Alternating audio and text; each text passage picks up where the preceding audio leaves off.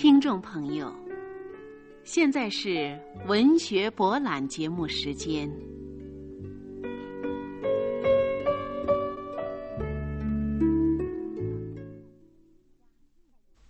法国著名戏剧家、历史学家、考古家梅里美脍炙人口的中篇小说《加尔曼》，由音乐家比才改编成歌剧《卡门》而传遍了全世界。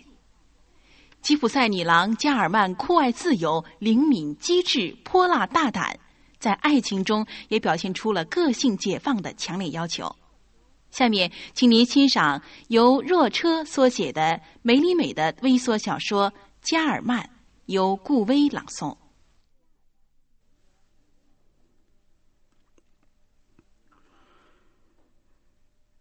一八三零年。因为道尽安达鲁奇，我就做了一次考古旅行。我在高度城内雇了一名向导，两匹马。一天，我在加西纳平原的高地上又乏又渴，赤日当空，灼人肌肤。我正恨不得把凯撒和庞培的儿子们一齐咒入地狱的时候，我忽然发现了一个有水、有草、有树的清幽之地。这是一个四周岩石拱立的峡谷。一个年轻汉子已经先在那儿歇着。他中等身材。外表壮实，目光阴沉，骄傲。他一手拉着坐骑的缰绳，一手平拿着一支铜短冲。看着那副凶相和短冲，我有点出乎意外。但我已经不信有什么土匪了，因为老是听人讲起，而从来没有遇到过。况且老实的庄稼人全副武装的去赶集，我也见得多了。不料我的向导突然脸色发青，站住了。糟了，碰上坏人了！我私下想，决定不动声色。我掏出雪茄烟盒，挑了一支最好的递给他，他高兴的抽了起来。啊，我好久没抽烟了。他不是本地口音。然后我又拿出干粮，他狂吞大嚼，像只饿狼。我看他至少四十八小时没吃过东西。但我的向导吃的不多，喝的更少，一句话都没有，还不时的向我眨眼睛。向导不安的表情使我猜着了几分这陌生人的身份。我想我是碰上了走私的或者土匪，但这没有什么关系。西班牙人的性格对一个和你一块儿抽过烟、吃过东西的人尽可放心。当晚，我们结伴住在一家小客店。半夜。我被臭虫扰得难以成眠，便走出房门。黑暗中，我仿佛看见一个人和一匹马从我面前闪过。我走了过去，认出是我的向导。你干嘛把马牵出来？我发现马蹄上已经裹上了一条破毯子。天哪，轻声点儿。他说：“你还不知道这家伙是谁吗？他便是唐纳法罗，安德鲁奇顶出名的土匪。白天我对你递了多少眼色，你都不理会。现在我要去叫些人来，要是能把他拿住，我就能得二百杜家的赏洋。”我软片硬下，但还是没有能够留住他。我只得在他走后叫醒了我的新旅伴并把我剩下的几支雪茄都给了他。他一声不吭，握了握我的手，拿起他的短冲和搭脸，立刻奔往马棚。不多一会儿，就听见他的马在田野里飞奔了。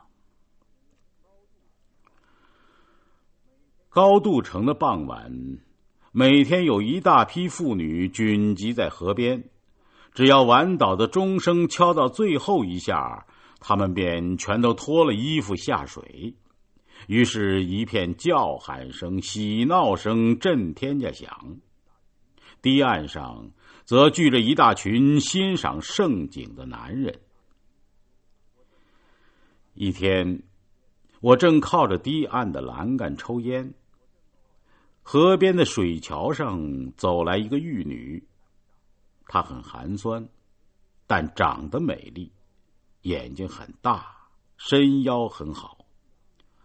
她自称是波西米人，名加尔曼西泰。她说她要给我算命。我对一切迷信的事都是很感兴趣的，能见识一下波西米人的巫术。对我简直是天大的乐事。于是我跟着他来到城关尽头的一间屋子里。正当他做法时，屋门被突然打开了，一个男人裹着件褐色大衣，只露出一双眼睛，走进屋子，很不客气的向波西米姑娘吆喝。我没听清他说些什么。只见那姑娘迎上前去，叽叽呱呱的说了一大堆土话。他粗暴的推开她，向我走来，接着又退了一步，嚷道：“啊，先生，原来是你！”于是，我也认出了我的朋友唐纳法罗。那姑娘继续用土话跟他说着，而且好像很生气。他眼睛充血，变得非常可怕，脸上起了横肉。我明白他在说些什么，因为他一再拿他的小手在脖子里抹来抹去。我相信那多半是指抹我的脖子。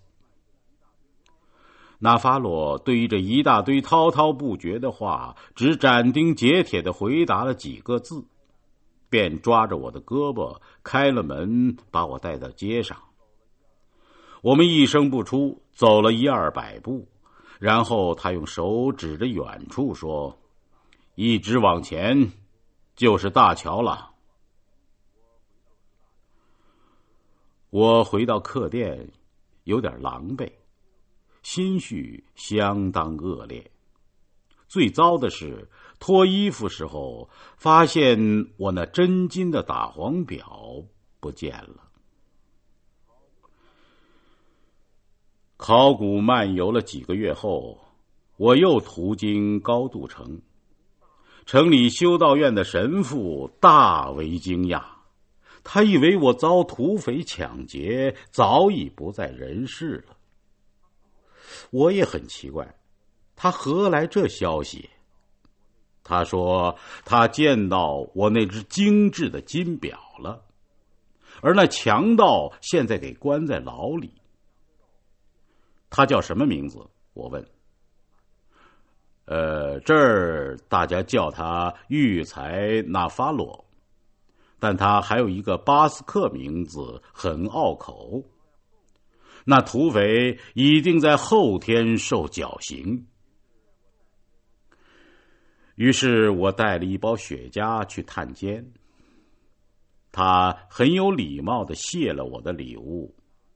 把我递在他手里的雪茄数了数，挑出几支，其余的都还给我，说再多也没用了。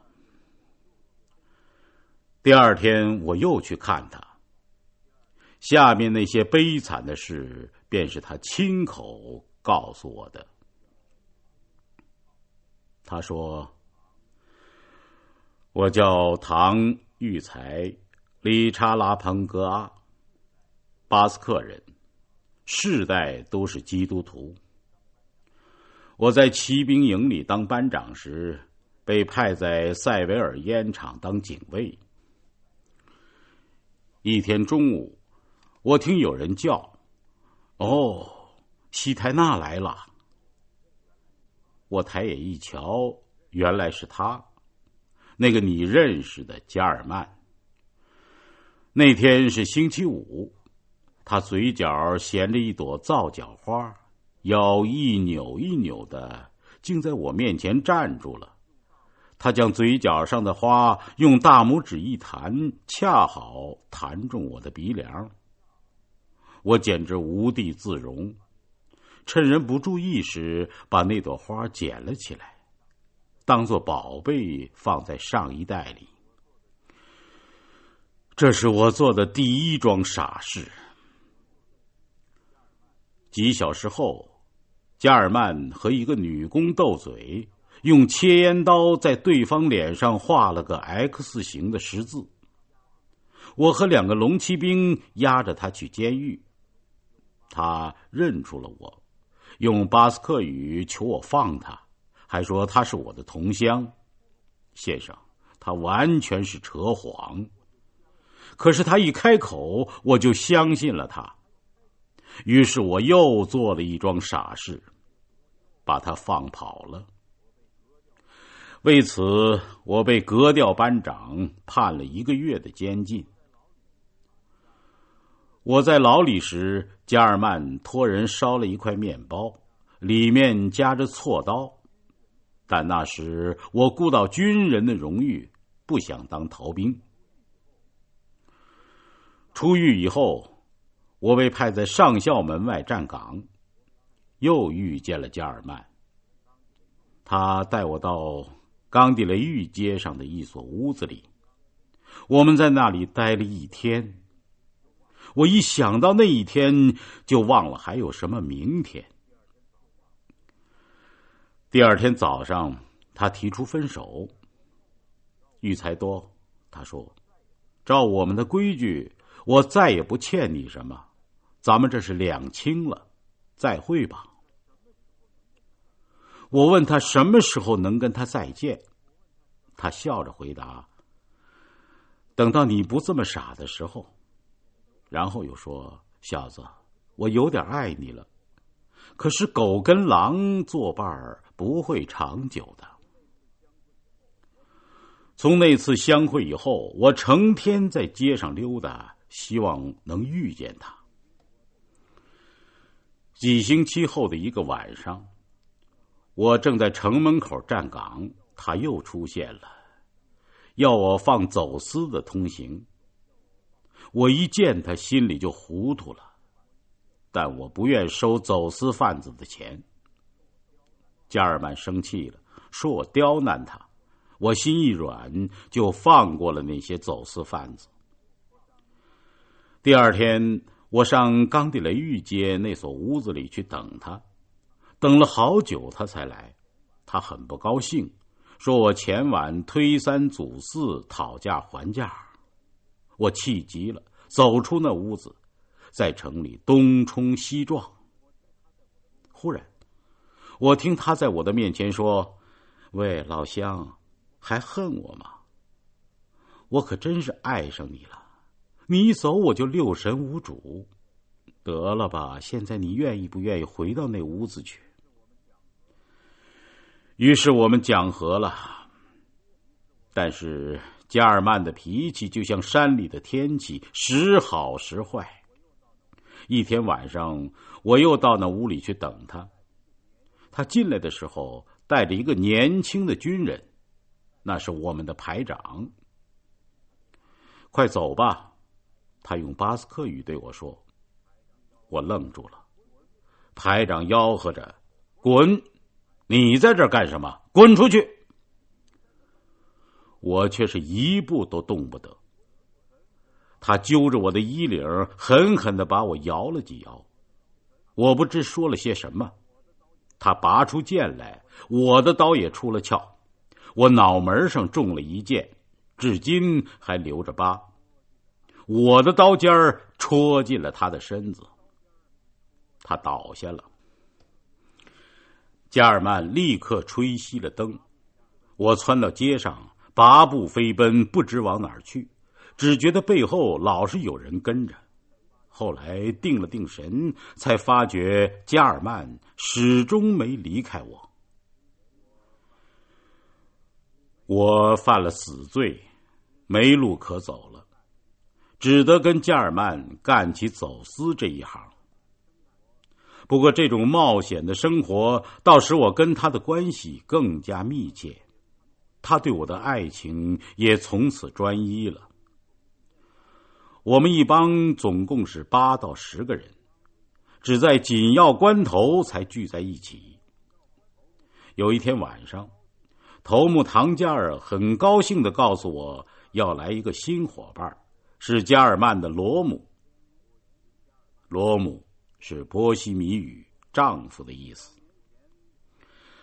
两年前被判了苦役，关在泰里法陆军监狱。加尔曼把那里的衣冠弄得神魂颠倒，居然把他的罗姆放了出来。这小娘们儿竟然嫁过人，我的心情坏透了。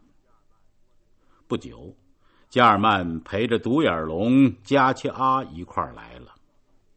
他一边当着我叫他罗姆，一边趁他掉过头去的时候对我眨眼睛、扯鬼脸儿。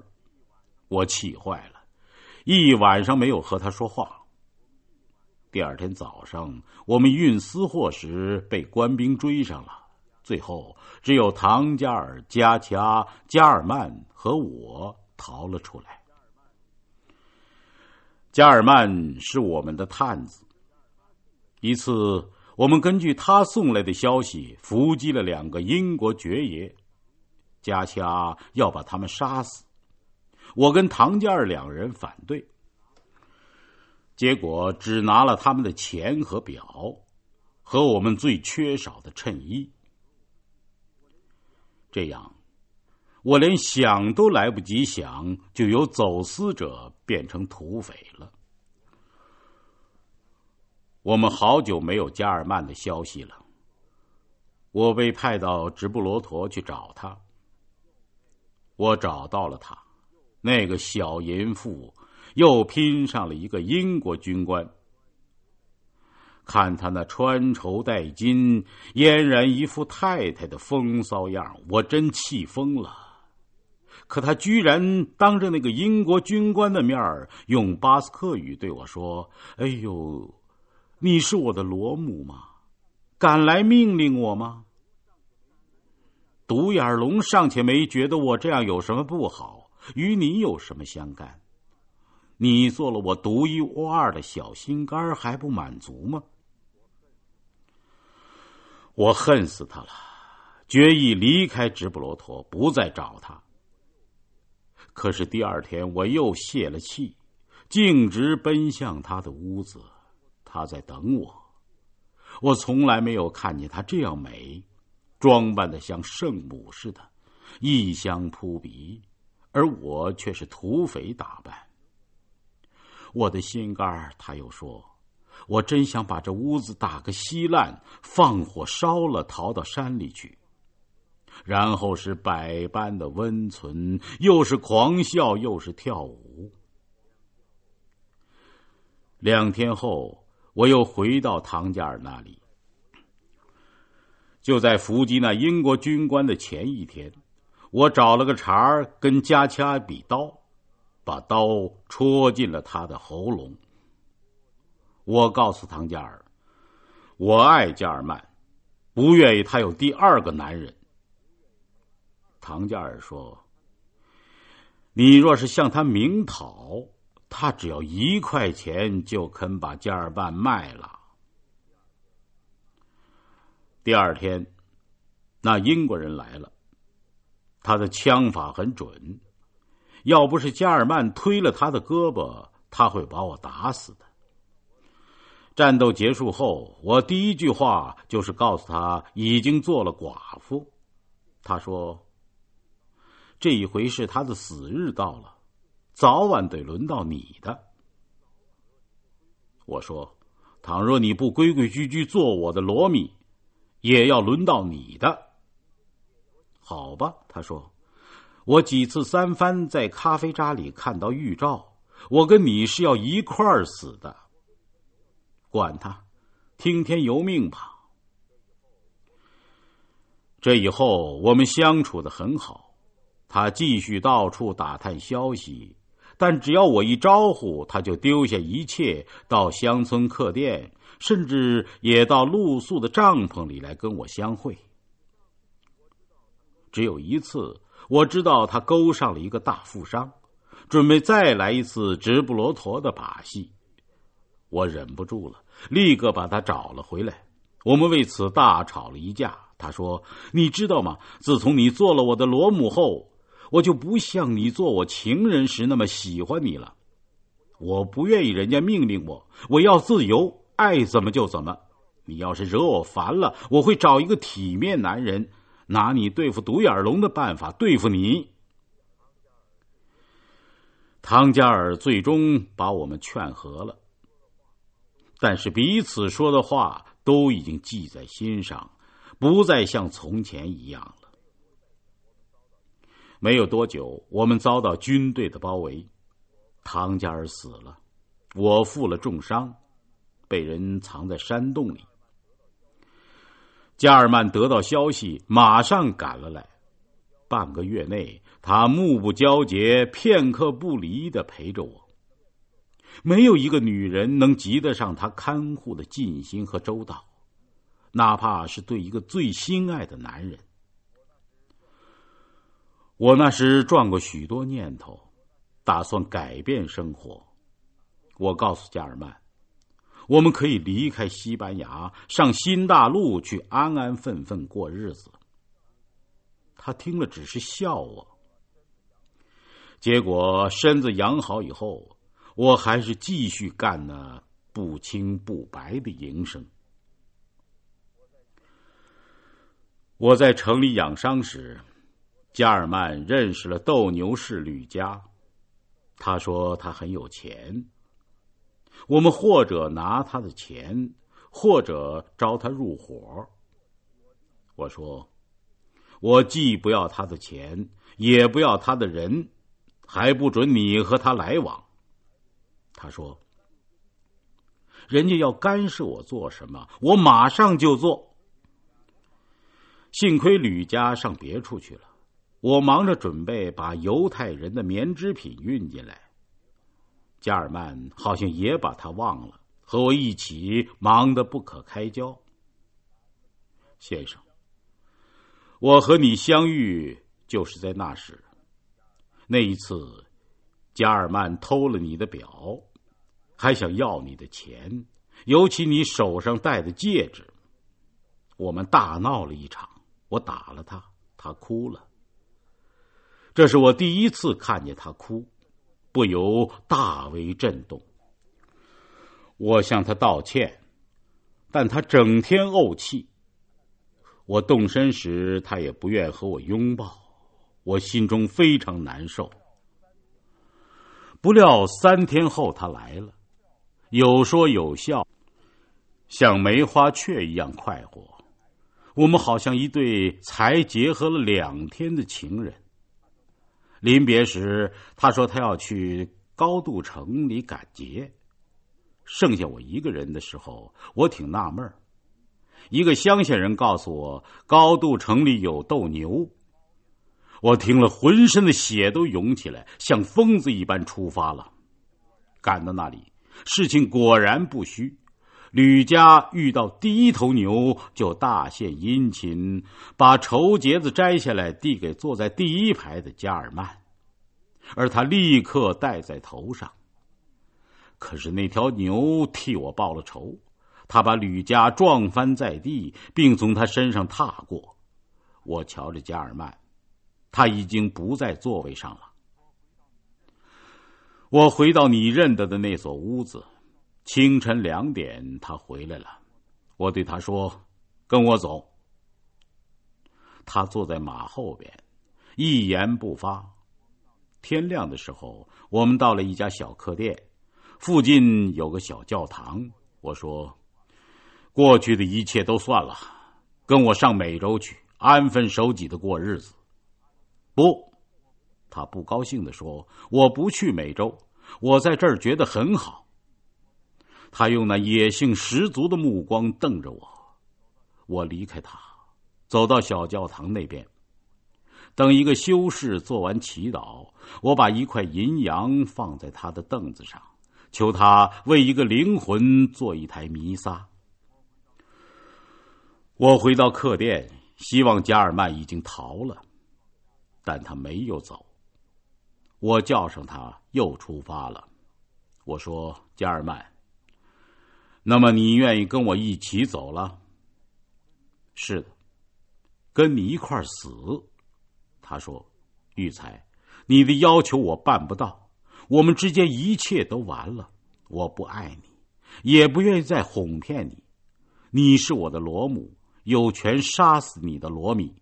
可是加尔曼永远是自由的。”我扑在他脚下。拉着他的手，眼泪都掉在他的手上。我跟他提到我们一起消磨的美妙时光，答应仍当土匪。先生，我把一切一切都牺牲了，只求他仍然爱我。不，仍旧爱你吗？办不到。他回答：“我不愿意跟你一起生活了。”我气疯了，拔出刀来，巴不得他害怕，向我讨饶。可是这女人简直是魔鬼！我嚷道：“最后再问你一次，愿不愿意跟我走？”不，不，不！他一边说，一边跺脚，从手上脱下我送他的戒指，往草里扔了。我戳了他两刀。想起他常说喜欢死后葬在一个树林里，我挖了一个坑，把它放下，又插上一个小小的十字架。然后我上了马，直奔高度城。遇到第一个警卫站，就自首了。